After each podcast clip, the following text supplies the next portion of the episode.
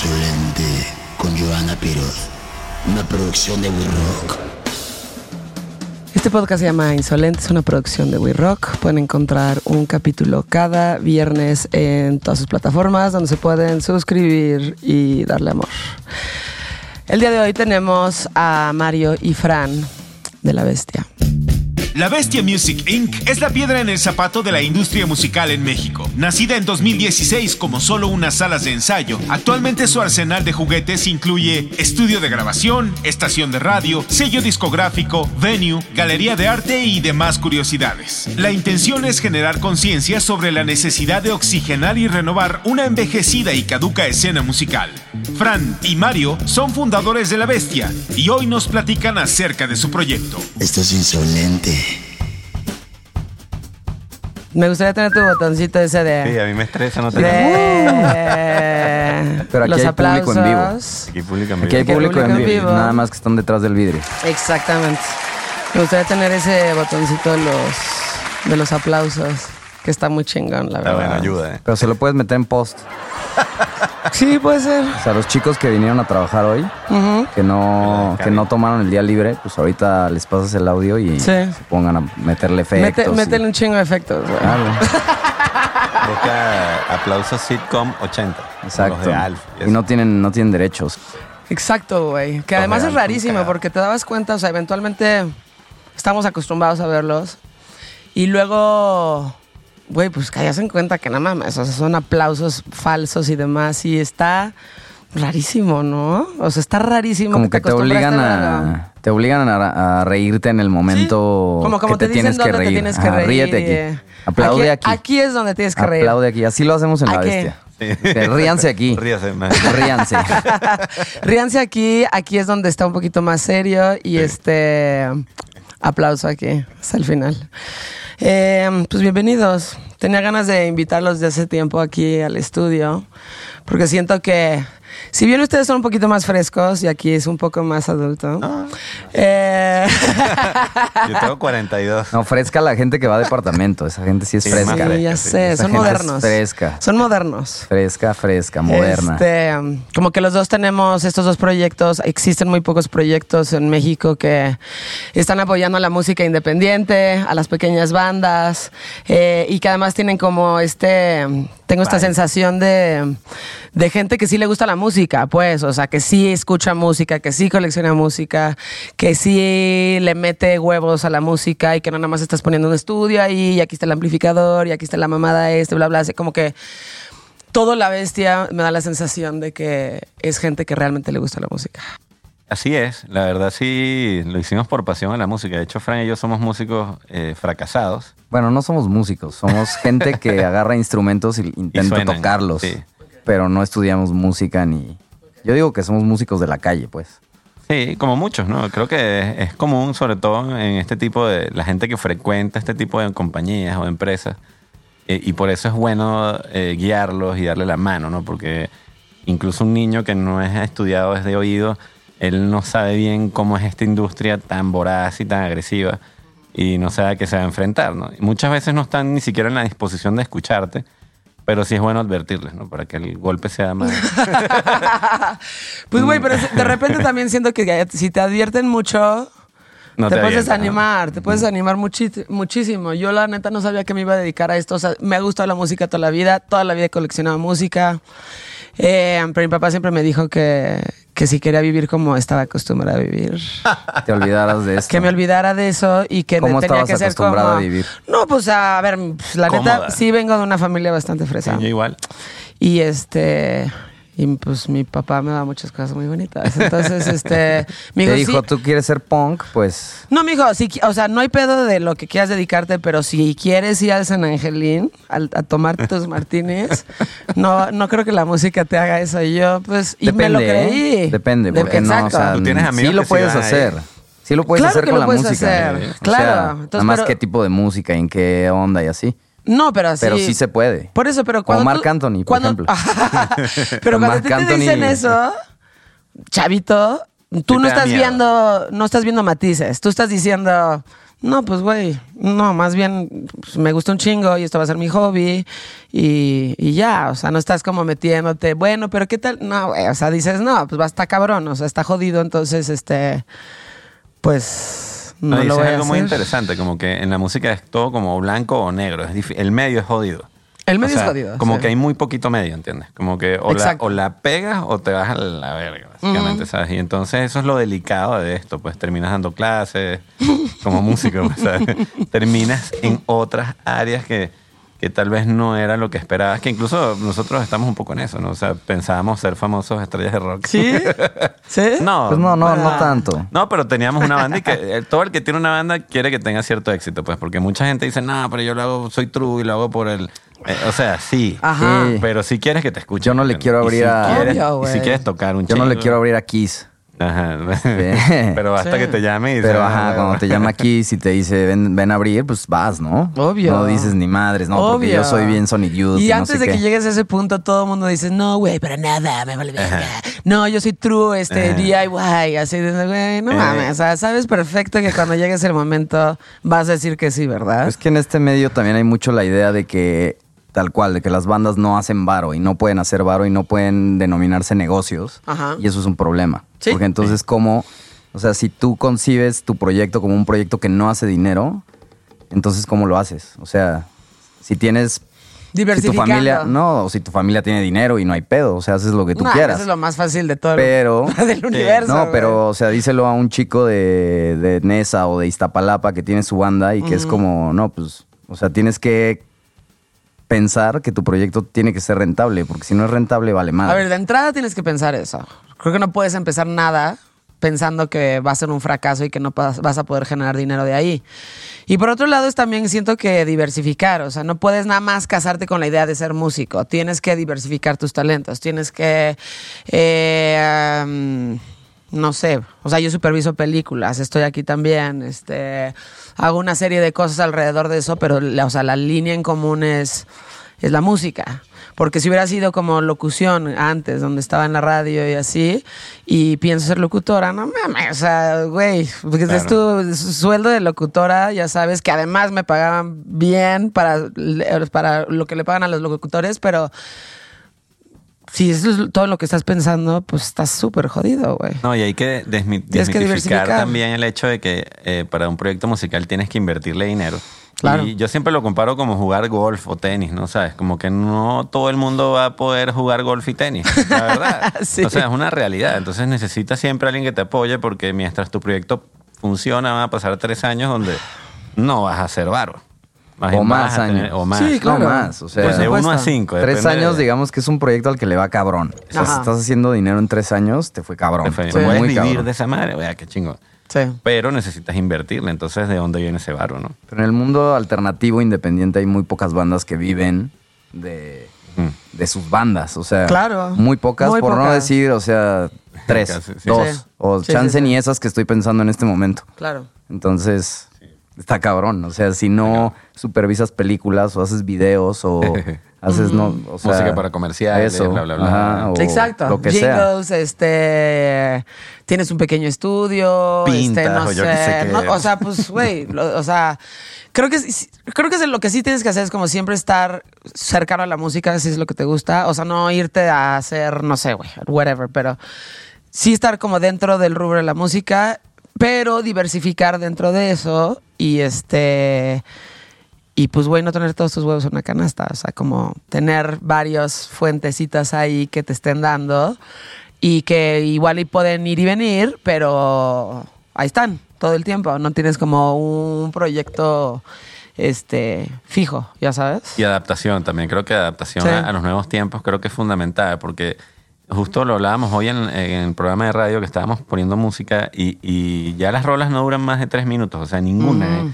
O sea, por Sí, ejemplo, claro. todo el rap, o sea, JPEG Mafia, Earl Swearsheet, que son artistas nuevos, todas las rolas duran 1.40. y Pero hasta estamos las bandas de antaño poquito, como Run the Jewels también También. ya, o sea, eran rolas de 5 o 6 minutos y ahorita ya son de 3, de 2.40. Entonces como, pues sí, o sea, ya... Se tienen que ya- adaptar a eso. Claro, ya en el Claro. espectro ya te sobran dos minutos porque al final la gente está pensando en 20 segundos. O sea, ya... Y cada vez hay más rolas de un minuto, un minuto veinte, que es como de Todo repente. eso es como por los reels y TikTok y demás. Todo eso. Pero Todo bueno, eso. es adaptación, porque ya no podemos Sí. cambiar. Así es el mundo, exacto. Güey, exacto. O sea, no podemos ser estas personas que están como diciendo, antes hacían buena música. Ajá, no, ya. ya sabes eso, este, Sí. antes estaba mejor las cosas. O sea, no puedes ser esa persona nunca. Sobre todo estás como en las artes en general, no puedes estar diciendo esas cosas. Y sí, te tienes que adaptar. Ahora, tu proyecto como ya personal puede ser como muy diferente, ¿eh? Puedes hacer lo que quieras. Pero si quieres que te vaya bien, pues sí, tienes que jugar las reglas del juego. cabrón. ¿Y por qué crees tú, así como desde la perspectiva de ustedes, de We Rock y así, por qué crees tú que es tan difícil para una banda indie ser rentable? ¿Por qué, por qué crees que no hay bandas rentables indie? O sea, independientes de verdad, ¿no? Porque el no creo término que- indie no está como no creo que trilladón, se pero. cierre al pedo indie.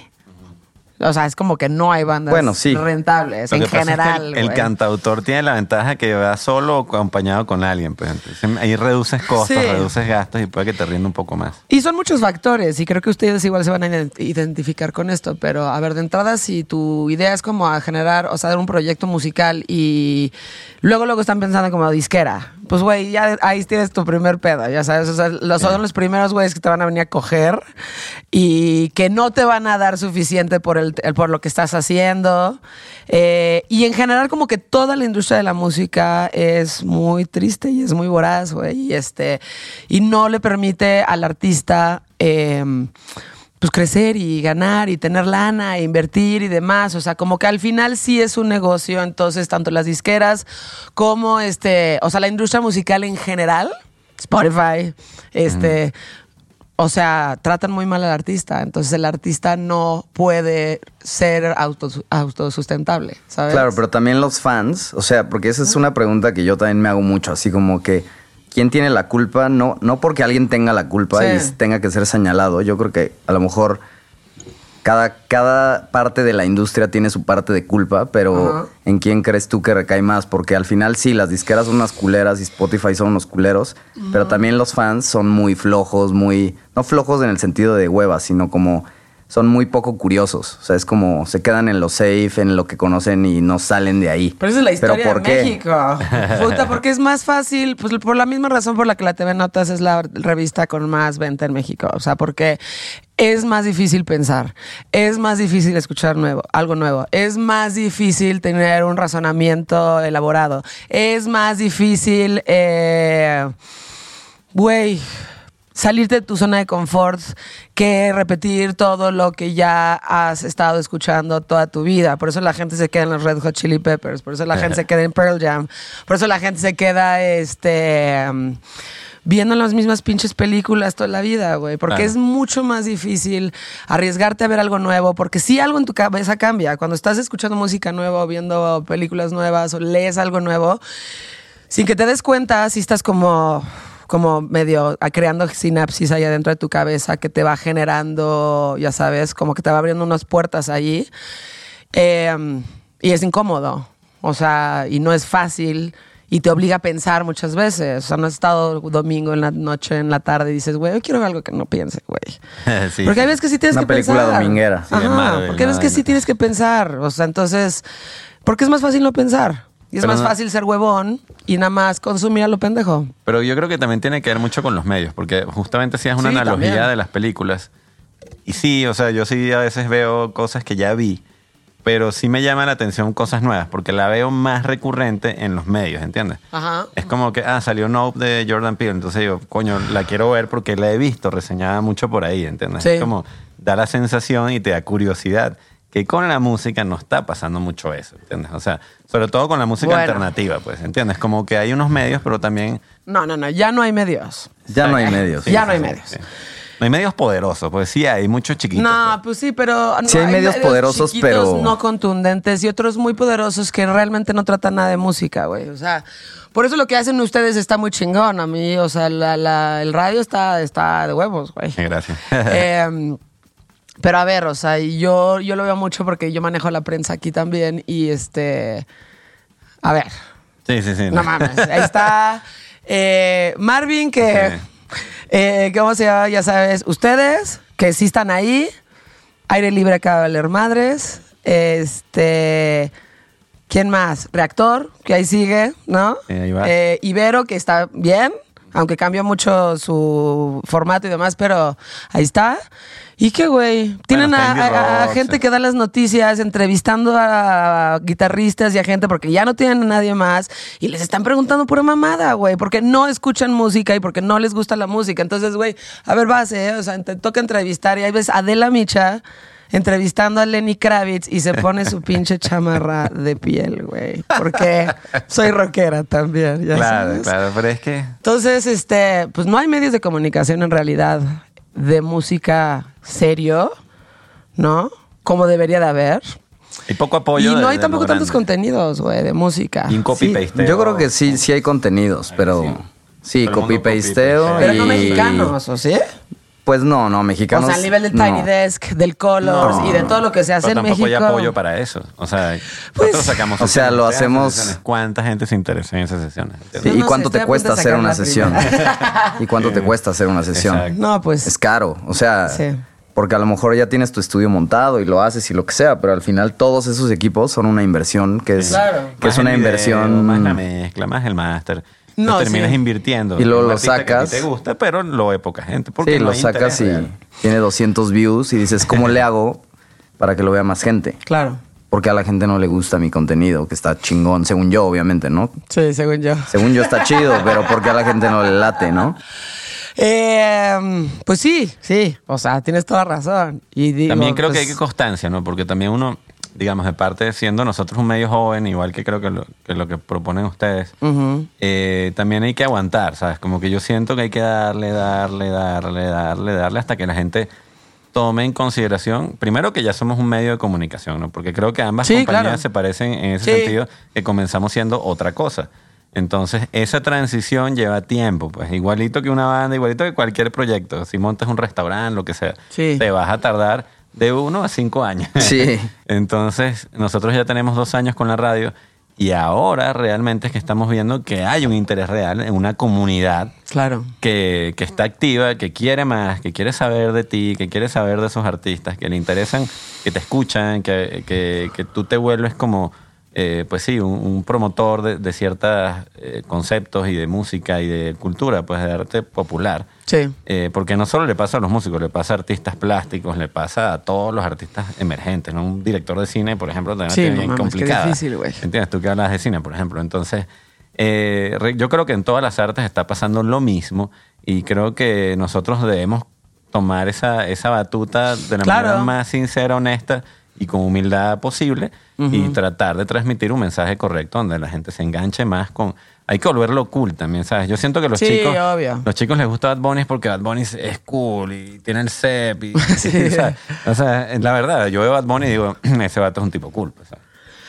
Eh, Pues sí, O o sea, sea. me guste o no, pero yo sé que él está vendiendo algo, ¿entiendes? Y lo está vendiendo bien. Pues algo El- está haciendo el muy bien. Bunny es el archinémesis del rock, pero no, Sí. pero no tanto. O sea, es el archinémesis del rock en, el, en la portada del periódico, pero al final no, o sea, realmente no va por ahí. O sea, y, y- y yo creo que también como parte de nuestra, nuestra chamba, o sea, como medios jóvenes o como, como decías, pues ya no hay tanto, ¿no? Se cierra aire libre.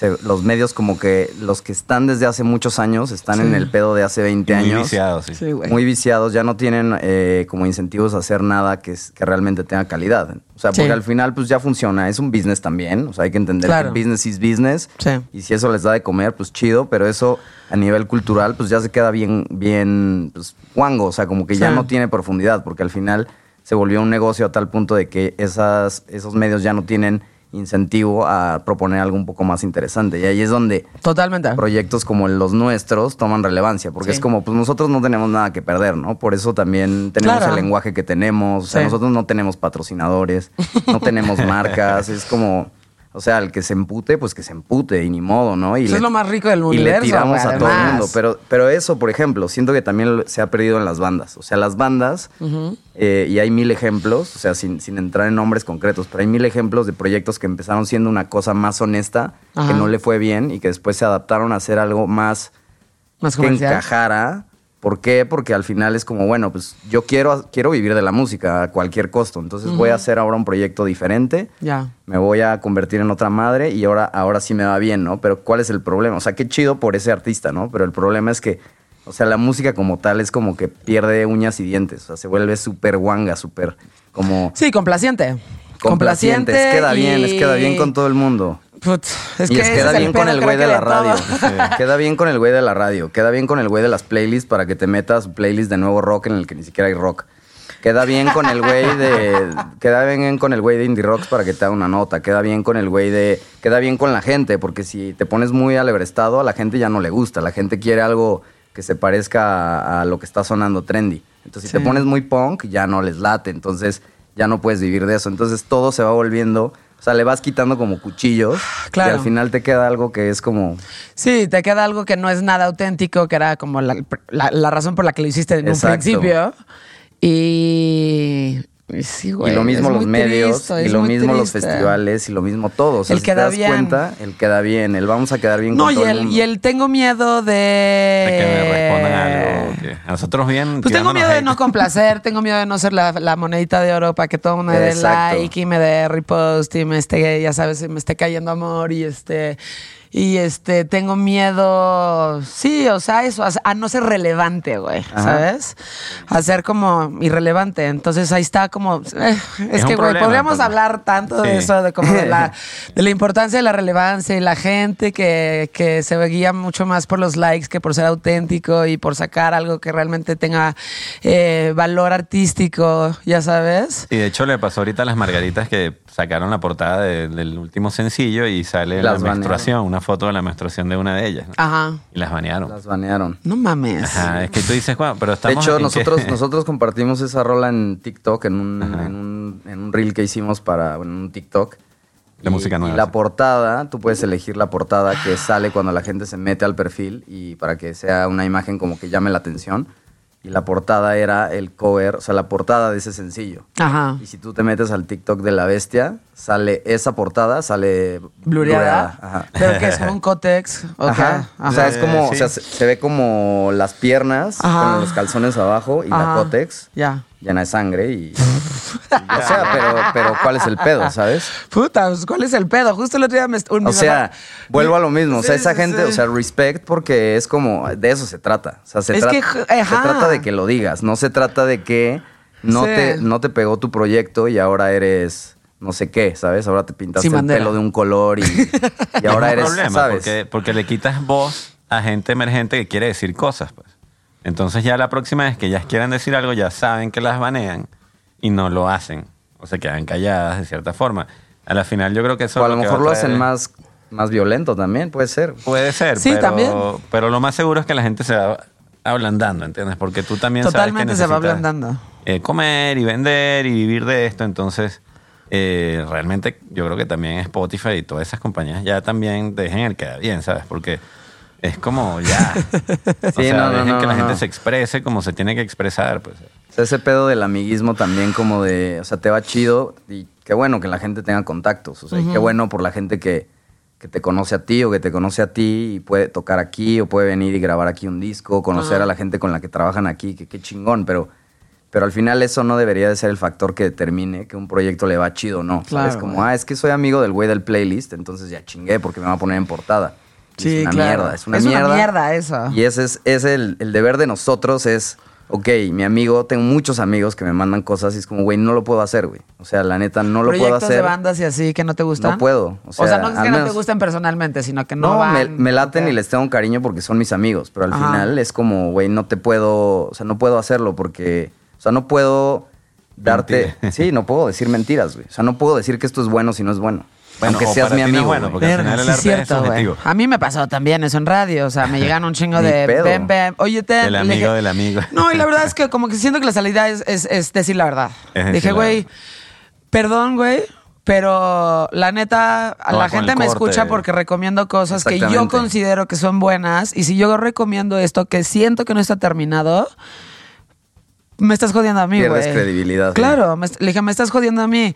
Con mucho gusto te puedo ayudar a, a hacer lo que sea que sea necesario para que tu proyecto suene mejor o me No sé, güey. Sí, sí, sí. Pero O no me pidas que haga esto por ti porque güey, la que termina siendo una pendeja voy a ser yo. Y entonces estoy recomendando cosas que ni a mí me gustan por hacerte el paro a ti y luego, este... Pero así funciona aquí, ese es el pedo. O sea, que así Sí, así funciona, funciona en México. funciona Spotify, así funciona en México, no sé afuera. Porque Sí, no, en México Pero aquí sí, sabemos es- que tu por lo cuate es el güey que cura el playlist, tu cuate es el güey que pichea las rolas en las agregadoras, tu El que cuate es, trabaja en Indie Rocks tu cuate es el que trabaja en. Indie Rocks que además te da boletos y te pone a abrirle a las bandas, que es como, güey, ves una banda chida y ves la banda que abre, de nuevo, sin decir nombres y sin tirarle mierda a nadie por nada más por chingar, pero es como, güey, eso no tiene sentido, ¿sabes? Como Ajá. que ves así la banda y ves el abridor y dices, ¿qué sentido tiene eso? O sea, eso lo hizo alguien Claro. por tirarle paro a alguien más, Por ¿sabes? supuesto, O sea, eso no lo hizo alguien pensando qué hace sentido aquí que la gente quiera ver. Ah, ok, va a, abrir- va a tocar esta banda. Bueno, la banda que tiene que, que debería abrir este show Es es, esta. esta. Claro. No es mi amigo,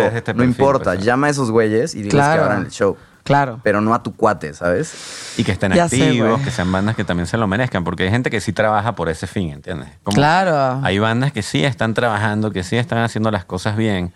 eh, y también creo yo que también es parte culpa de los artistas, ¿no? Como que siento que eh, no hay nada emocionante, también por el que da bien, ¿no? Como que haces la fórmula normal Ajá. de verso, coro, verso, este coro, a ver si pega con un pequeño outro y ya ahí te vas, ¿no? Como que suenes a cualquier referencia de 2000, 90, o sea, siento, te lo juro.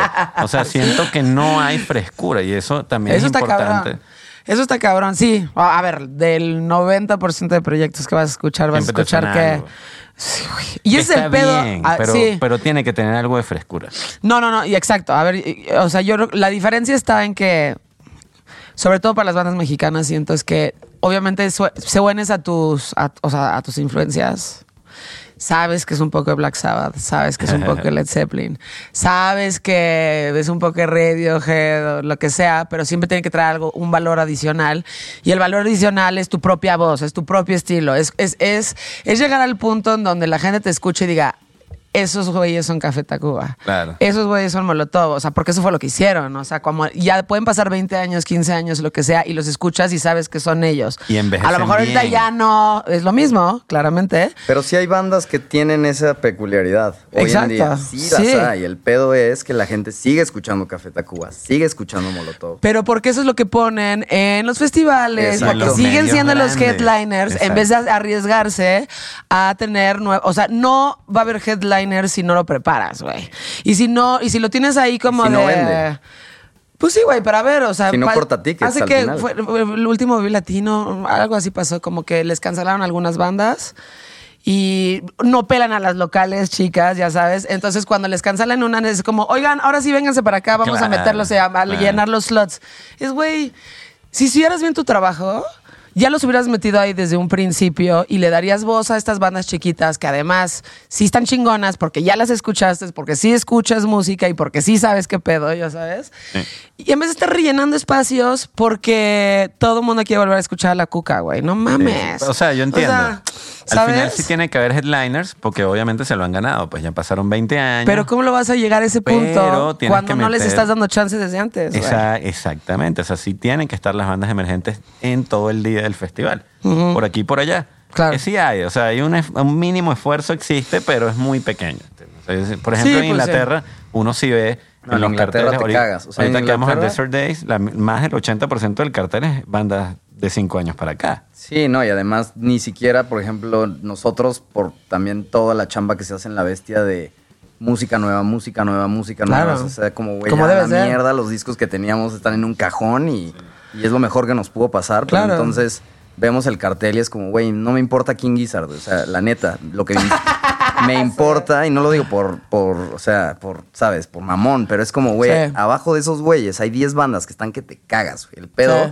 es que sepas que esas bandas existen. Entonces Claro. ahí, ahí es donde entra la bestia, ¿sabes? Como, Sí, ok, la bestia, ese ha sido nuestro, como nuestra Biblia, así como ahí entra la bestia a decirte, mira, chido que te late King Gizzard, pero aquí está esta banda increíble, que Claro. seguro te va a mamar y que la tienes que ver en el festival. Y esos festivales de Inglaterra Sí. tienen un montón de bandas de esas, que dices, güey, respect por esa gente, o sea, claro, Claro. así obviamente, claro que las escenas son así de potentes y hay cientos de bandas, pero aquí no, porque aquí son todo está como muy, o sea, yo siento que México es el país de los monopolios, así. Sí. Todo es un monopolio, las comunicaciones, el petróleo, la luz, eh, todo, güey, así. Entonces, claro, y todo sucede además en CDMX, que por eso ahorita que digas, güey, los de Hermosillo, qué chingón. Los Sí. de no sé dónde, que haya escenas en otros lados, porque obviamente... pasando, está comenzando ¿Por qué la gente pasar. hace tours en Estados Unidos? Porque hay 25 ciudades Sí, en las que se en pueden donde hacer... te van a ir a escuchar. En cambio acá, te vas a parar a Tapachula, Chiapas y vale verga. Claro, pero también hay una capacidad económica que te permite pagar un boleto.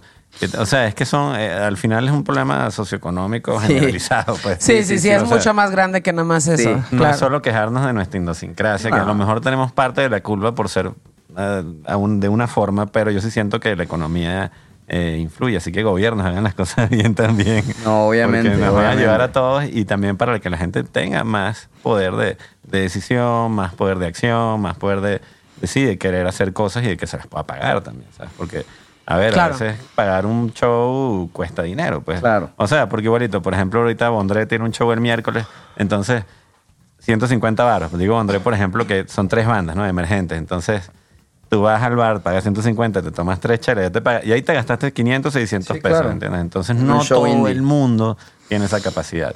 Sí, no, no, no. No, y además tienes que venir de... De donde verga no sea. sé, de, de Catepec, pues está cabrón, porque Está además cabrón. es el transporte público. Claro. O un Sales taxi tarde, que tampoco... te pueden robar. O sea, al final es una cadena de situaciones. Sí, que- sí, sin duda. Pero, bueno, pero hay desde... muchas cosas chidas también. No, pero igual y desde No tu trinchera. También nosotros somos gente con muchos privilegios. Entonces también Sí. es como dentro de ese privilegio en el que nacimos y vivimos, pues se hace lo que se puede. Porque al Obvio. final también somos indie. O sea, con privilegio y todo, pero al Sí, final la bestia también es autosustentada y un proyecto que, güey, Claro. como te dije, no tiene apoyo más que de nosotros y nuestra voluntad diaria. No, y eso es exactamente, sí, y eso es exactamente lo que está chingoncísimo. O sea, es que este no le tienes que rendir cuentas a nadie, güey. Sí, Ni a tu no. audiencia, vaya, le tienes que estar rindiendo cuentas. por ¿no? ahora todavía podemos seguir tirándole avance en nuestros copies. Ya sé, güey. La verdad, la verdad, la verdad me reí mucho con ese copy. Me reí muchísimo porque es real. Pero no es nada en contra de, o sea, Sí, No, es nada en contra de Es que no nadie, es nada en contra de nadie. O sea, al final es como una línea de, de- como de palabras y de expresiones que lo que te quieren decir es, güey, escucha música nueva. O sea, no, al sí, final pero además, es eso. ¿sabes qué también? Eh, tenemos que aprender a- no tomar las cosas personales. Ajá, exacto. O sea, tenemos, en general, ¿eh? O sea, si te mienten la madre en Twitter, a mí me han dicho pinche fresa, de qué estás hablando tú, cómo tienes derecho a hablar de música cuando hablas así, o este, pinche privilegiada también, este. El otro día, o sea, nada más puse como X, saqué una foto de X, no sé qué fuera, y le puse, me encanta poner en ubicación la Gran Tenochtitlán, porque me parece chingoncísimo la Gran Tenochtitlán. Y, güey, una letanía de un güey, otro Diciéndote comunicador. por qué, claro. Me dijo, Tenochtitlán. De, de- ajá, y tú, de francesa, no sé qué, yo. sí. Güey, ¿de qué estás hablando? Nada más puse la ubicación en una foto, güey, y ahora me estás crucificando porque la o sea, Tenoch- y me- no sé, me puso muchas cosas que obviamente no leí, nada más fue como blog, ya sabes. Eh, um, pero no tenemos que aprender a no tomar las cosas personales, en general, o sea, y creo que tenemos que aprender a también hablar de manera muy honesta con la gente, sin que se ofendan, sin que crean que los estás atacando, ¿no? Y este y establecer una comunicación constructiva, honesta con el resto de las personas, sin que te metas en un pinche pedo, güey. Y, no, y, y reírse ¿No? de uno mismo. Yo creo que eso se basa en la También. vida, ¿no? O sea, como que yo la verdad También. siento que la bestia también es bullying interno. O sea, nosotros vivimos bulleándonos todo el día, ¿sabes? Y es como el que el que quiera trabajar aquí tiene que aguantar el la carrilla, ¿sabes? Pero No, y también nunca es es como un mal pedo, ejercicio, nunca es con ajá, saña, o sea, siempre es con cariño, bueno, pero al claro. final es como, esa es parte de... de nuestra esencia. Claro, y sí, ver las cosas con humor también es como... Hace falta también ver las cosas con humor y más en estos tiempos que Burlarnos de nosotros todo el mundo se ofende de todo. Todo el mundo ya se no ofende puedes de decir todo, nada, no puedes escribir así porque entonces no eres inclusivo, no puedes decir esto porque entonces no sé qué, y los colores y la bandera es como verga. O sea, a ver, yo también estoy aprendiendo, ¿sabes? Yo tengo 34 Sí, además años. no tienes que saber absolutamente y tampoco todo. soy un culero, o sea. Y tampoco tienes que ser partícipe del lenguaje De inclusivo. nada. Yo no, yo personalmente no soy partícipe del lenguaje inclusivo y creo que estoy en todo mi derecho de decidir que yo no quiero ser partícipe de Nosotros eso. lo hacemos, pero en broma. En, en Ajá, la bestia a ve- Sí. a veces lo A mí se me hace hacemos ridículo, pero con no hay ganas de pedo. molestar, así como que Sí, pon, sí, pon sí. algo en lenguaje inclusivo solo por chingar y ya. Sí, Y exacto. obviamente hay siempre alguien que dice, váyanse a la verga, no sé qué. O sea, el- las redes de la bestia son un nido de hate todo el tiempo. Porque, pues claro, o sea, todo el tiempo estamos picando, picando, pero es, o sea, eso significa que está funcionando. Porque Por si La gente se supuesto. está incomodando. Reacciona, sí. Y si la gente se está incomodando, Es que es quiere decir que está jalando. Es eso. O sea, yo, yo relaciono mucho el, el sentirte incómodo, por ejemplo, con, con la comedia, ¿no? O sea, un, un comediante que lo está haciendo bien, lo que está haciendo es incomodar muchísimo a la audiencia. Exacto, es burlarse O de la sociedad. pues. es- son dos cosas. Es, es como esta especie como de filosofía, de cierta forma, como de vida, en donde estás tomando eh, pues, cosas que pasan en la vida normal y le estás traduciendo a lo que di- a lo que todos estamos pensando, pero no eres capaz de elaborar en tu cabeza y, y escupirlo. Eh, entonces es una- como una especie de, de- de- de filosofía, pero por otro lado es incomodar a la gente. O sea, si la gente no se incomoda, no estás haciendo neta bien tu chamba, güey. O sea, si, si no estás sintiendo algo, por ejemplo, alguna vez le dije a Michelle Franco como, mira, no soy mucho de tu pedo, pero admiro el hecho de que cuando la vieja le empujaron el pastel de caca en la cara, me tuve que voltear, güey. La neta, porque me incomodé Claro. y porque le tuve que poner pausa y me tuve que voltear y luego tengo que, de, güey, no mames, es una película, y van a verla, no mames, ya sabes.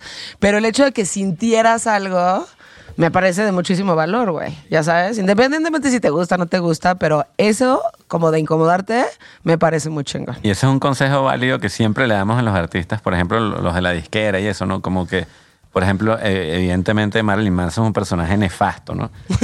Yo era muy fan antes de saber todas las cochinadas que hacía, ¿entiendes? Pero, pero ese vato, al igual que fue Bowie o al igual que fueron otros artistas que fueron transgresores, y eso tiene un valor importantísimo en la Claro. sociedad, ¿entiendes? Porque hoy en día salir y romper una Biblia ya no es relevante, pero cuando lo hicieron, cuando lo hizo Claro. Manson en el 93, y tú decías, bueno, esto... Cuando esto- salió un hombre vestido de mujer y no sabía Ajá. si era hombre o mujer, pero hace 50 años. Ahorita, Claro. ahorita lo ves todo el tiempo, pero hace 50 años o la serie esta de los Sex Pistols que a mí no, no me mató, no me encantó, pero, Sí, como pero la escena, pero la escena de la tele en la que dijeron eh, culo, chingar, pito, no sé, o Ah, sea, mierda show, sí. en- Claro. en, televisión nacional, cuando eso era, eso fue neta, yo creo que el peor sacrilegio que había sucedido en la televisión en inglesa. Inglaterra, Claro. exacto, o. Sinead O sea, O'Connor fue- rompiendo la foto del Papa. Ahorita en ya todo el mundo. Exacto. Claro, o sea, Este- eso fue algo que en su momento, ahorita lo ves y a lo mejor uno no lo llega a entender del todo, porque dices, ah, no, pues dijo groserías, pues aquí todo el tiempo lo hacemos. Claro. No mames, en ese entonces, ¿cómo se puso la gente? O sea, y ahí medio te lo ilustran en la serie como que el papá y la mamá se, o sea, los papás de los niños, o sea, se ponen como locos y Claro. obviamente todo el mundo enloquece, ¿no? Pero Y tienes que entender contextos también, ¿no? O sea, contextos. Eh, el otro día estaba leyendo ahí varios comentarios de la- los adultos emputados porque la sirenita ahora es negra. Ah. Y dije... señores, ¿no? Además. Güey, puro, puro, puro don, güey. sí, o sea, sí. como Güey, la niña- la niña déjalo es- pasar. Es que La niña- ¿Por qué te que- estás emputando? Pero es que además, si a esas vamos, ¿no? O sea, el libro original de La Sirenita se escribió en mil- 1837, ¿eh? en donde claramente pues el establishment era blanco, Claro. y en donde no había cabida para, o sea, no ni siquiera existía la idea de que hubiera Claro. una mujer negra protagonista. Eh, y pues claramente eran como misóginos, y pero así era en ese entonces. O sea, eh, ¿Cómo ya sabes, Abraham Lincoln tenía esclavos antes de abolir la esclavitud y darse sí. cuenta. O Sí, sea, sí. Jesús era judío, güey, ya Claro, sabes. Entonces, sí, güey. Entonces era como de, hay contextos y de lo que se trata es de como de entender y avanzar y entender y avanzar y estar como ir ir hacia adelante, güey. Pero Pero, seguimos medio de la verga, Ah, porque sí. al final, el- ayer platicábamos de la foto esta del rey que trae el saco mal puesto. Sí. Y viene caminando con la reina, bueno, la nueva reina, como se llame. Y vienen los dos caminando y los guardias todos son negros. Y es como, güey, o sea, alguien en. Como en- tratando o sea, de- alguien en su Sí. equipo de medios no, no pensó en eso. O sea, aunque todos los guardias sean negros, no hay pedo. O sea, tú guarda tu racismo de puertas adentro de tu casa. O sea, si vas a ser así, Ajá. por lo menos que la gente no se dé cuenta, ¿sabes? Igual Sí, esa gente. pues, sí, sí. Sí. Pero por lo menos el güey que estaba encargado de la comunicación no dijo, oigan, pónganle unos guardias, aunque sea uno blanco. O sea, pónganle a- a- Algo, güey, Yo o estaba sea. viendo ese día este CNN. Porque, bueno, chismesazo, güey. Y había cuatro personas en la pantalla, es que lo hacen muy bonito para que te quedes ahí viéndolo todo el tiempo. Entonces estaba, ya sabes, como Anderson Cooper, Ajá. gay male, super fucking white. Luego otra mujer que era como irlandesa, red hair, así, ya sabes. Negro, iraní. O sea, sí. Estos güeyes saben lo que están Claro, haciendo. claro. O sea, no es Y una está bien, me coincidencia que haya eso tiene- el esfuerzo tiene que ir para allá, sin duda alguna. ¿sabes? Sí. Y, y digo esfuerzo en el sentido de que no estamos acostumbrados a esas cosas y eso es una realidad. Pues, ¿entiendes? Los medios de comunicación nos han inculcado eh, de mala forma, pues, racismo implícito en cualquier mierda. eh, O sea, en, en, no sé, en, en propagandas de champú, de lo que tú quieras. Claro, güey, por supuesto. O sea, fue lo de la sirenita. Ajá. Dices, ¿qué más te da? A ver, ya, a ver, ya lo viste cuando estabas chavita. Eh, ¿Qué más te da que nada más sea negra la sirenita? O sea, ¿qué te quitas, Es güey? para hacer feliz a una niña negra de 5 años. A ver, pues no es que- a un señor de 65 blanco. Sí, y es O sea- para que las niñas afroamericanas o afros, de cualquier, este, ya sabes, eh, ascendencia que tengan, eh, se sientan representadas, güey. Es eso, nada más es eso. O sea, es Sí. como vamos a cambiarle un poco la cosa aquí para que la mexicana se sienta representada, para que la latina se sienta representada. Es nada más eso, güey. Y no tienes que llorar porque te jodieron tu ilusión infantil desde hace 25 años, güey. ¿Qué más te da, güey? Da igual, sabes. Y esta es la conversación y de eso están hablando y... Es una época de este, transición, pues yo siento que sí. sí. estamos pasando por momentos bien raros, pero es, por- Sí. es normal, es, es lógico que pase, porque como que no sabemos bien para dónde vamos, si vamos a ir a Marte, si, si se va a acabar el mundo, si comer carne está mal, Si o sea, vamos a poder bajar la temperatura del planeta. ajá, o sea, ya valimos un poco verga y no sabemos qué hacer, pues. la verdad, entonces es como estamos delirando en, en nuestra propia manera de ser, pues, ¿sabes? Y yo creo que es normal que pase, pero, pero también están sucediendo cosas chidas y, y- y- y, bueno, retomando un poco lo de la música, creo que, que la música eh, está cambiando, sí, y, y va a seguir cambiando, pero este, cada vez la gente se está dando cuenta de que necesita más música honesta. ¿no? ¿Tú crees? La yo, gente yo está sí dando creo, que yo sí creo que, están volteando a buscar cosas que no estén tan producidas, que es difícil porque nacimos con un oído lleno de producción, ¿entiendes? Donde todo tiene que ser perfecto, donde todo tiene que escucharse bien eh, o verse bien. Y fíjate que incluso la democratización de las redes sociales, lo bueno que han traído es que ya tú no necesitas hacer un contenido como, como un director, ¿entiendes? Lo puedes hacer tú. Claro. Igual que las músicas, lo puedes hacer Sí. en tu casa. Y no te das cuenta si la grabaron aquí en We Rock o la grabaron en su casa, ¿sabes? Porque llegan Claro. a unos niveles ya de que tú dices, coño, tenemos una banda en la disquera que graba en su casa, ¿entiendes? Y la verdad es como... Ese es un buen ejemplo porque además es como que te das cuenta con esos ejemplos tan concretos, te das cuenta de que lo que importa es literalmente el carisma de la gente que lo está haciendo. O sea, esos niños que lo están haciendo en su casa, a lo mejor no lo grabaron en un estudio profesional, pero es que lo escuchas y eso tiene alma de inmediato lo detectas. Y es Ya. como- o sea, esos güeyes cuando graben en un estudio, pues va, va a estar, o a lo mejor no, a lo mejor siguen grabando en su casa y ese es, la, ese es el alma de ellos Claro. pero al final te das cuenta de que es, es un poco como lo que hablamos hace rato. O sea, es, esos niños se nota que son honestos. O sea, se nota Sí. que no lo están haciendo para agradarle a alguien. O sea, es como. Y eso es lo más del universo. Son felices. Exacto. Y, eso es lo más cabrón del universo. Por eso es tan difícil, la neta. O sea, yo creo que las bandas que les va más cabrón es esa combinación entre carisma, está chingón, obviamente, está bien hecho, pero además es como bien honesto.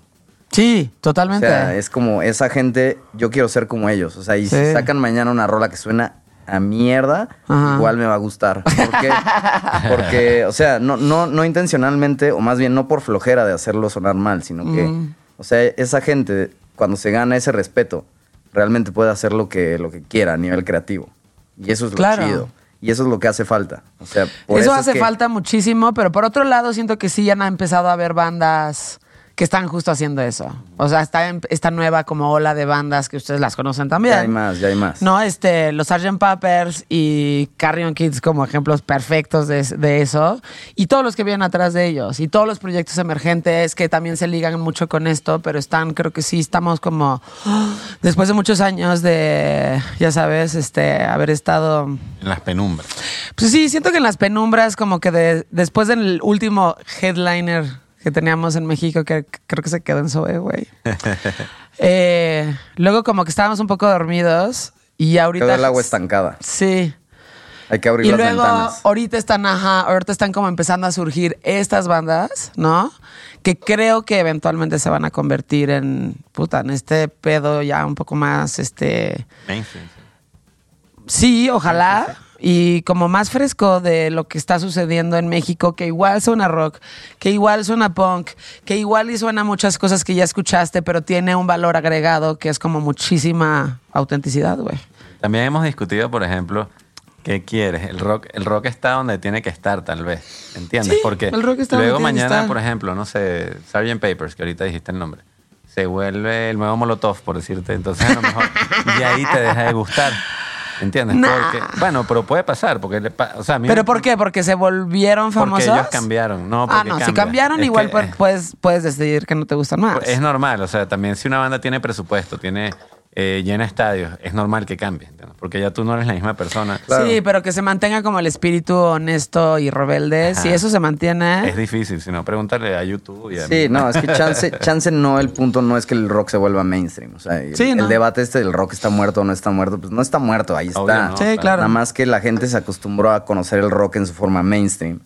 Y entonces, o sea, las Sí. veces que eso pasó con, o sea, no sé, en los Nirvana. 70s, en los 60s y en los 90s, cuando Nirvana y esto. Guns N' Roses Guns N'. Roses en los 80. O sea, cuando pasó eso, la neta es que yo el otro día alguien escuché que en La Bestia dijo eso, no sé quién fue, pero alguien dijo como, es que esas bandas de los 90 que tuvieron tanto éxito le hicieron un chingo de daño a las bandas de abajo. Y sí, te das cuenta de que sí, o sea, cuando empiezas a escarbar y a descubrir todo lo que había abajo de esas, de esas bandas, obviamente no, no fue su culpa, ¿sabes? O sea, Sí, Nirvana, no, pues o sea, no esos güeyes, intencionalmente. esos güeyes eran la verga, ¿no? O sea, no lo hicieron por, o sea, Sí, por simplemente les fue bien, o sea, Sí. fue un fenómeno social y ya, pero al final sí hubo bandas que se vieron afectadas. ¿Cómo y- que? O sea, por Nirvana. Ajá.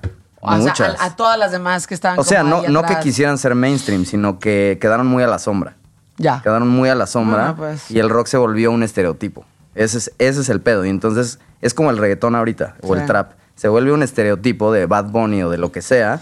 Y entonces ahora todo el mundo quiere ser así, pero de una forma no tan, ¿sabes? Es- al final como que salen millones de copias no tan buenas y, Sí, claro. ahí es donde pierde un poco la fuerza.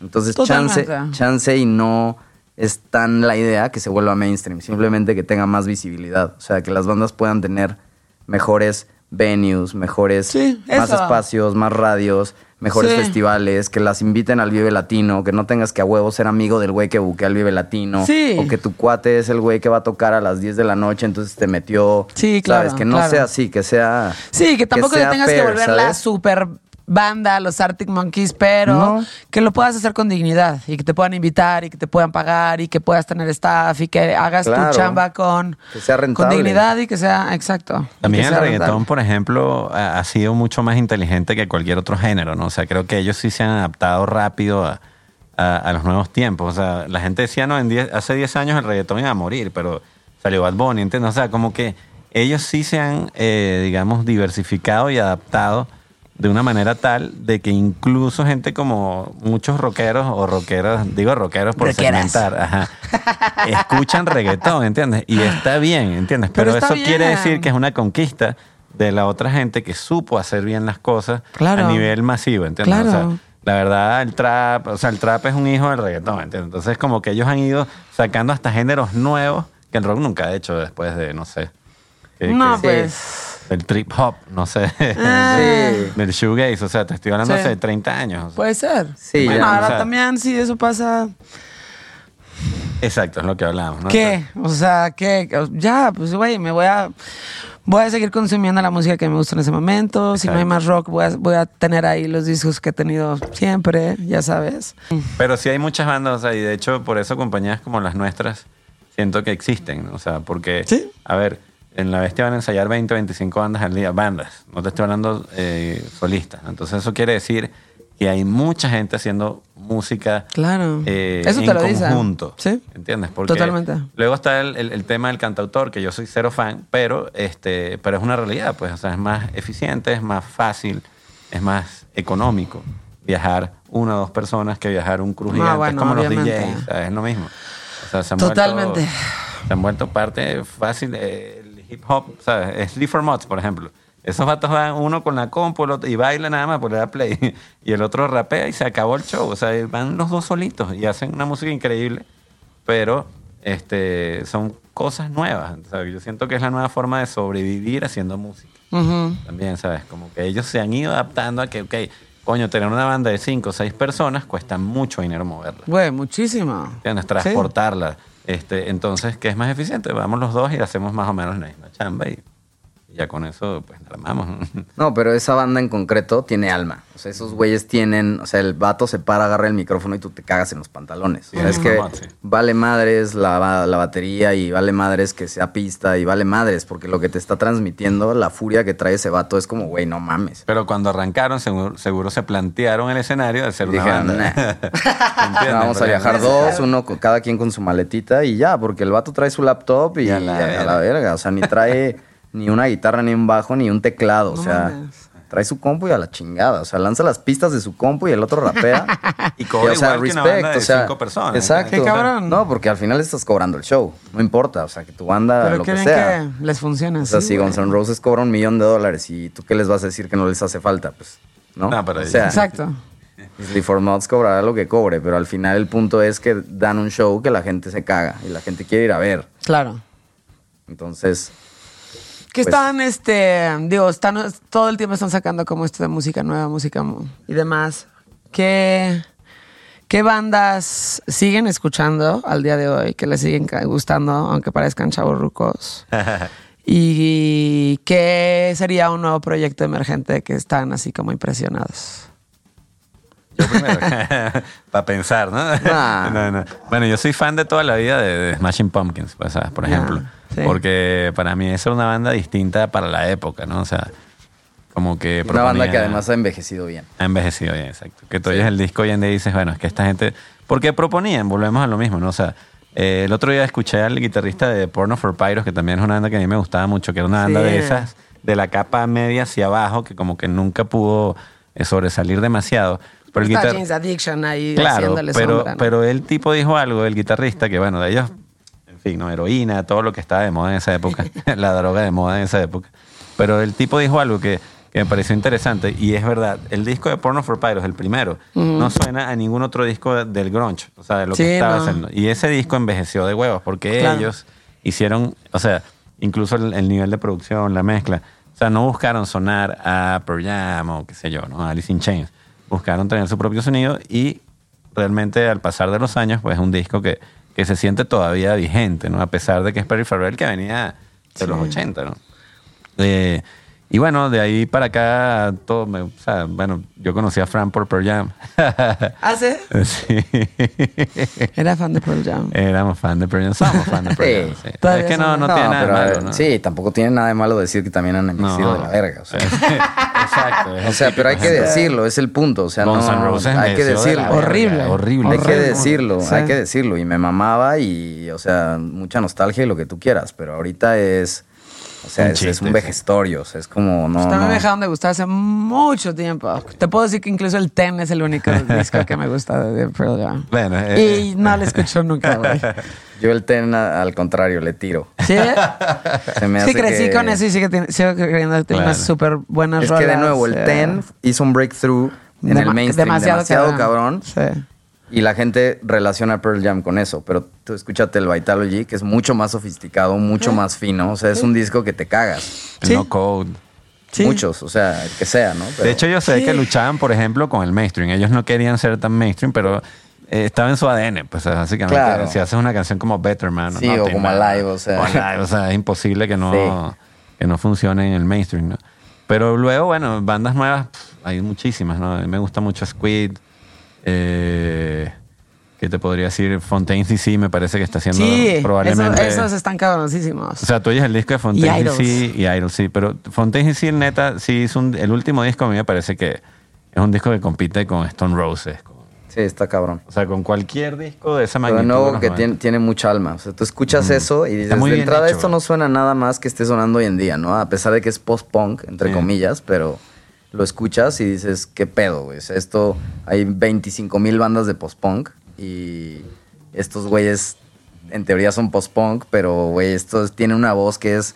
Es de esas bandas que de inmediato escuchas una canción y es- eso es Fontaine decía así de inmediato, güey Claro. en putiza. Y esas bandas, o sea, por eso creo que esa banda tiene tanto potencial. Además es bien arty, o sea, como artsy, o sea, es como... Artsy fartsy. Ajá, o sea, es una banda como cool, ¿sabes? Es y disco cool, es muy completo. chida. Un o sea, disco como que de la 1 a la 10 o a la 12, o sea, está muy bien hecho. O sea, es como que tiene baladas increíbles, tiene canciones rápidas, verguísimas. Y muy honesto, pues. Y fueron a la bestia, Buenas letras. Y fueron a la. Idols. No, Fontaine. Fon- Eh. Idols también, pero Fontaine sí sí. Ah, sí, Cuando nadie, no. o sea, no- yo no sabía quiénes eran. Un día llegaron así como, ay, esos güeyes, ¿qué pedo? No, pues vienen aquí porque van a tocar en el bajo circuito. Ah, ok. Órale. Hace Dije, ah, como tómales cuatro una años. foto porque quién sabe quiénes sean, pero... Y de repente No mames. huevos, ajá. Iban Órale. a tocar a Jimmy Fallon o Kimmel, no me acuerdo. Ajá, lo- dos días después. Sí, dos días después tocaban en Fallon y fue así de, pues quién sabe quiénes sean, pero tómales una foto. Sí, claro, o sea, y así es, o sea, qué Sí. chido, ¿no? Como que qué chido que pasó eso, porque Sí. es como, güey, o sea, esa banda está cabrona, esa Sí. banda sí está cabrona, o sea, como que hay muchas bandas, millones, millones, no millones, pero cientos de bandas, cientos así de lo que nosotros metemos a, a rotar, que es como, güey, o sea, es que hay demasiadas bandas, o sea, Y hay Y hay una- una curaduría. en su-. ¿Cómo es la curaduría de la música en la bestia? O sea, todos proponen algo. No, este, hacemos más Fran y o, o sea, ustedes dos. Lo que es la rotación normal, Sí. luego los programas sí son totalmente abiertos al locutor, ¿no? Como debe ser, ¿no? Sí, el o sea, locutor no pone lo que ninguna...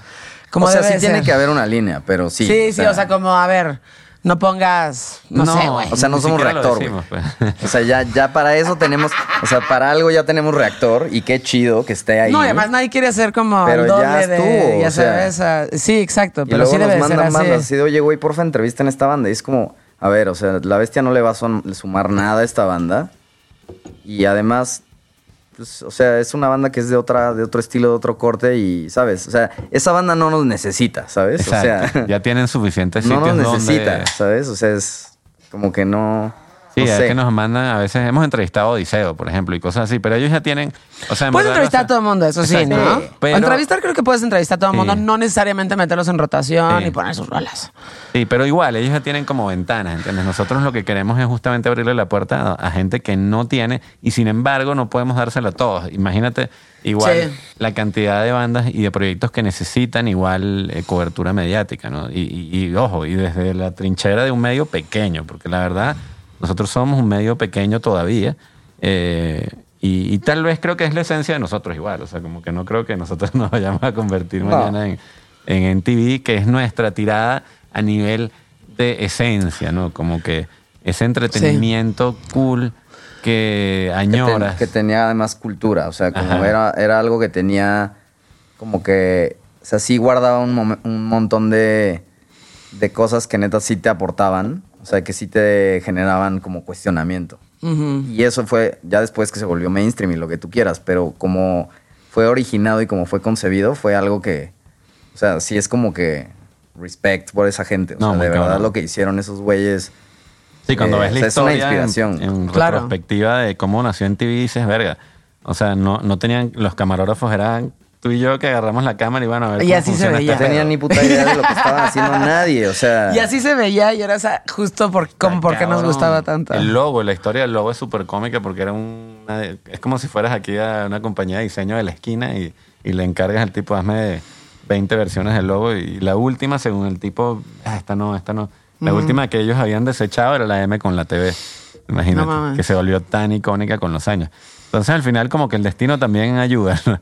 Y nosotros como medio también hemos tenido un poco la filosofía de eh, darle voz a alguien que no necesariamente esté preparado para eso, ¿entiendes? O sea, Sí. eh, no todos son locutores, muchos músicos tienen ahí programas. Sí. Claro que eso Eh, también es cool, como que a huevo siempre la idea es que tienes que ir con un periodista que te. Ajá. Y Tienes que preguntarle a un periodista o a un comunicador que te diga, porque tú eres la banda, entonces tú tú en el stage eres la estrella, pero no en el micrófono, ¿sabes? Y aquí es como, ¿y, Sí. si, y si el güey de la banda es el locutor y no sabe hablar y, y ¿qué? No importa. No, o sea, a ver, mientras O sea, lo haga bien está claro, bien. Y mientras no pregunte sí, pura pendejada, exacto. como, ¿Did you go for tacos today? What are your favorite tacos? What are your favorite tacos, Sí. Fran? Sí, sí. Sí, sí. Esa, esa pregunta está prohibida. Ándale, eso, pero es muy que- común. Es muy común incluso con los, o sea, con los que dicen que son periodistas. Claro, o es sea, que es, como de, no mames, güey, tú tenías una oportunidad y eso fue tu pregunta, güey. Claro, pero estamos entrenados por, Pero, ajá, por- pero por- entiendo, o sea, por Johnny entiendo por dónde va. Knoxville, ¿sabes? Estamos entrenados por gente Sí. que no sabía, o sea, realmente esa gente no comunicaba nada, eran ellos y ya. ¿entendés? Sí, Yo creo que sí, eso probablemente que era gente más humilde también. O sea, Sí. Steve O no era un güey. Nah, bueno. No, o sea, es un güey que apenas acabó la secundaria, probablemente. O la primaria. Pero, pero es un güey con mucho carisma. Sí, un No carismático claro, que- sí, cabrón. Que hacía algo que nadie hacía. Volvemos a lo de transgresores, ¿entiendes? Esa gente Sí. transgredió como medio de comunicación. Luego los programas incluso eran propositivos, ¿no? Y un poco lo que buscamos es eso, a pesar de las limitantes que hablábamos de, de, bueno, de que cuidado, que no digas esto, que, o sea, de, de- de todo lo que, de lo que, la caja que vivimos hoy en día, ¿no? Ya. que una pequeña cárcel donde tienes arroz y agua y, bueno, aliméntate, ¿no? No, no puedes meterle mucha salsa porque...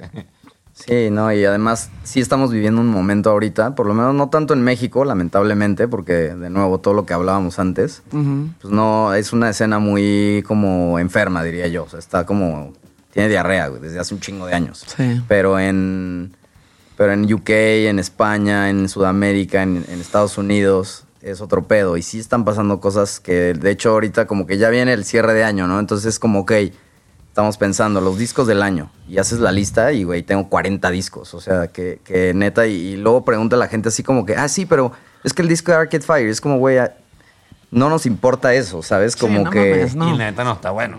Y neta no está bueno, claro, porque además la gente dice, no, bueno". pero es, que, pero es que a ti no te gusta Arcade Fire. Es como, no, No. bueno, pero, pero, no Pues es- no. pero no está, ajá, y, y No, ya, ¿no? y- pero, tampoco está buena. No, pero es que Claro. en objetivo hay cosas mejores. Ajá, y, Claro, y la lista es... nombre, pero- O sea, no hay cómo casarnos con un proyecto. O sea, se pone el ejemplo de Fontaines porque es como uno de los relevantes, ¿no? O de Idols también, que también han medio roto en el mainstream un poco, Sí. que también está chido que haya esa visibilidad para el rock o para el punk, o con Turnstile, por ejemplo, que hace dos, tres años era impensable que una banda de hardcore tocara en un, en un, en un Corona Capital, y ahorita es como verga.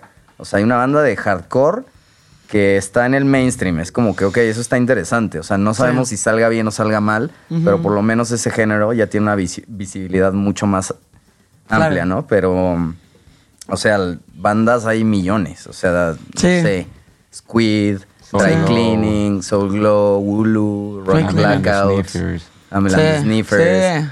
O sea, hay millones, hay millones. Sí. Eh, Gila Band. Gila Gila Band. Band, que esa banda ni he escuchado el disco completo, pero sale en un mes y eso debe ser No. un putazo en la cara. O sea, es como, güey, no me hables de Arcade Fire si tengo. O sea, si, si tienes Sí, el disco de Gila Band Sí. y no sabes que existe, bueno, métete a la bestia y escúchalo. Exacto. y ya después de que lo hayas conocido, pues escúchalo y rólalo, porque neta está mejor que, o sea, que es, es- yo creo que ese va a ser el disco del año. O sea, Puede ese ser, por poner un ejemplo, pero Sí. es que hay muchísimos. Big hay un Thief, chingo. Eh, Black Country New Road, el de Black Midi, sí. o sea. Wet Leg, que ahorita Wet está muy de Leg. moda, sí. O sea, hay demasiadas Bueno, Wet. Leg es un buen ejemplo porque fíjate que algo que creo que está un poco salvando al rock, entre comillas, es la cantidad de bandas de chicas.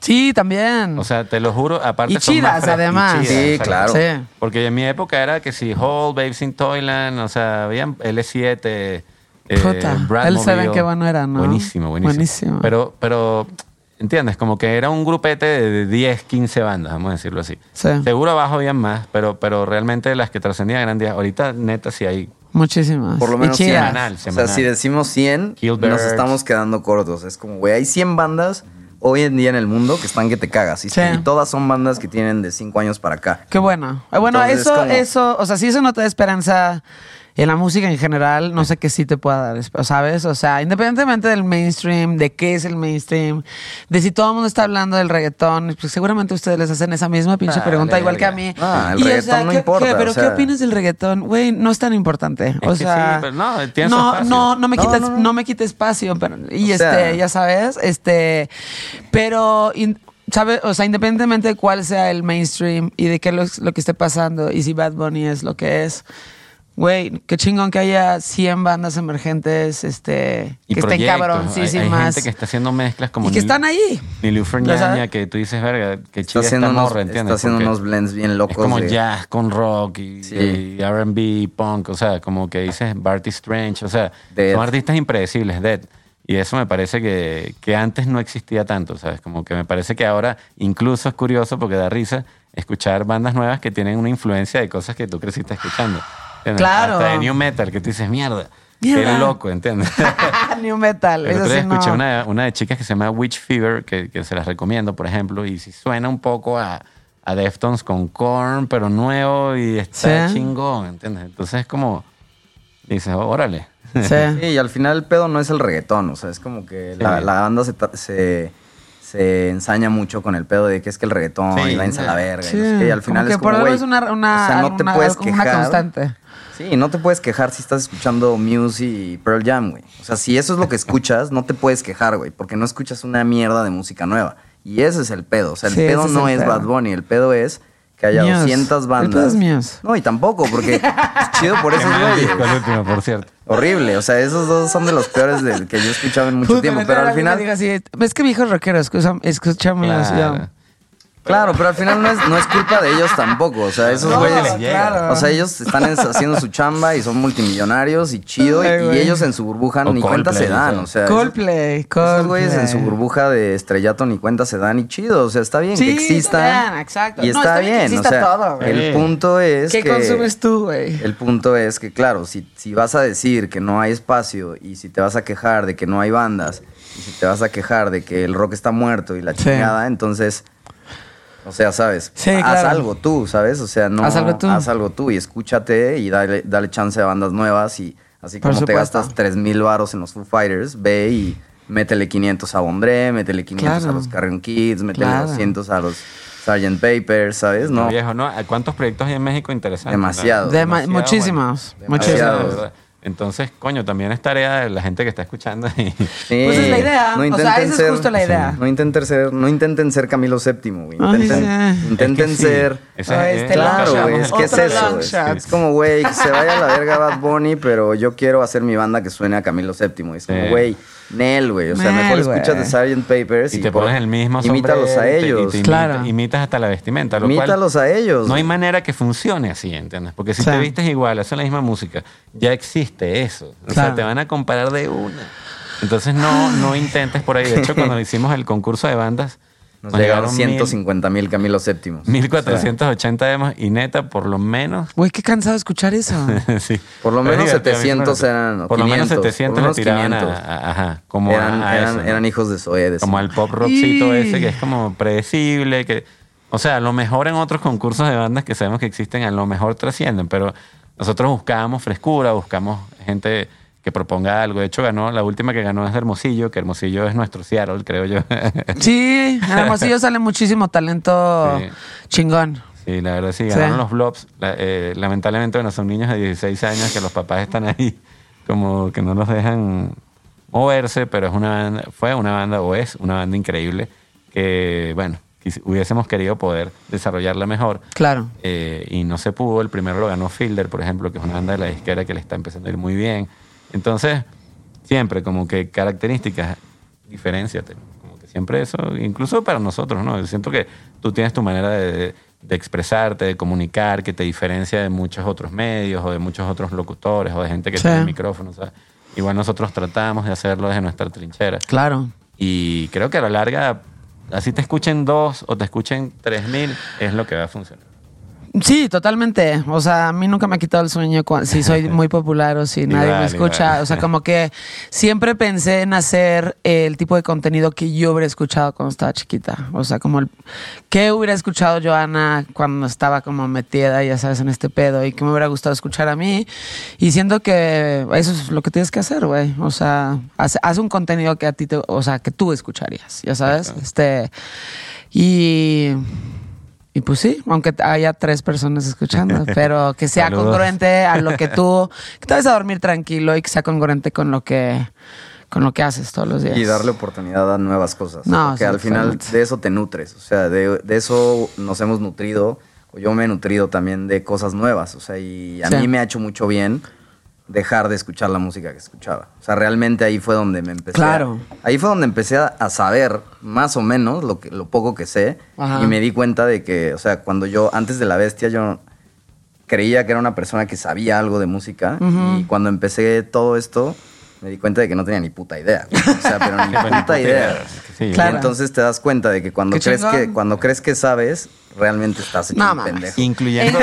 En todo, pero eso Entonces- aplica en todo. sí. Cuando eres un güey que cree que sabe y cuando eres un güey que dices, tengo muy poco que aprender, es que eres un pendejo. Cuando, cuando crees Sí. que sabes algo, no que seas pendejo, sino que o No, sea, pues, ya, ya te quedaste ahí. Porque Exacto. Es, porque es yo ya estoy aquí, yo ya sé. Y Sí, yo ya, o sea, yo ya- que ya voy a- estoy. ¿Qué me vas a enseñar tú? ¿Qué vas a enseñar tú a como- mí, chamaco?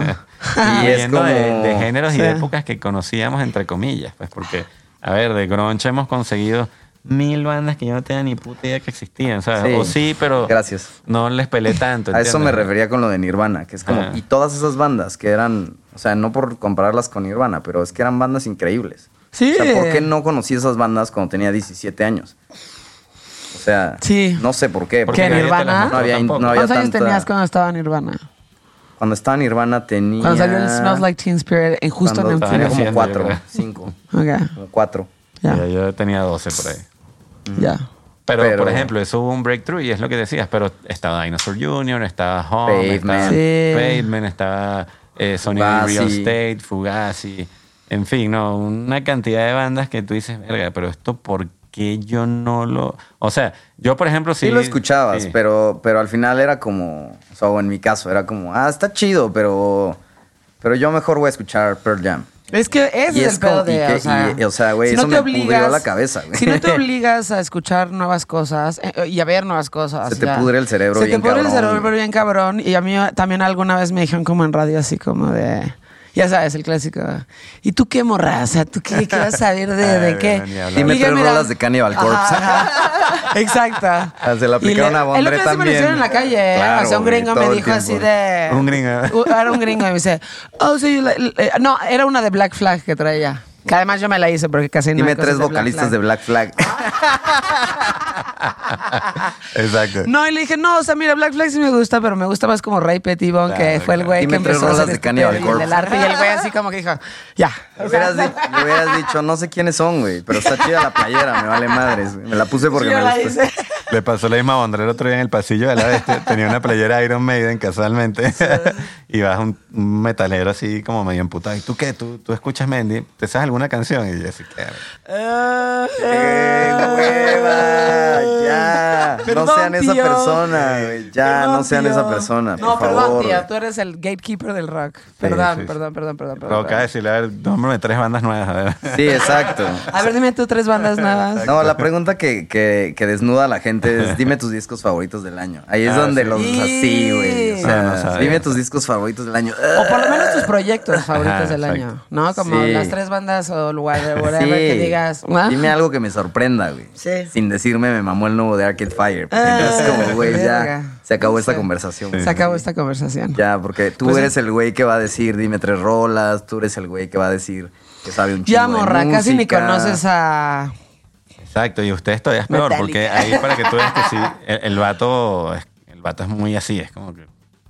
¿Por qué? Y ese vato O es el sea, que va a uno, decir porque- yo sé un chingo de música. Ese Uno, es el güey que dice yo sé Es un que chingo soy de música. melómano. Es Ajá, machista, es que soy melómano y sé un chingo de Y música. lo pones en tu, en tu biografía. Melómano. Meloma- melómano. Disfruto también de un buen café. Sí, sí. Me gusta, Tara- me gusta Tarantino y, y, y Metallica. Exactamente.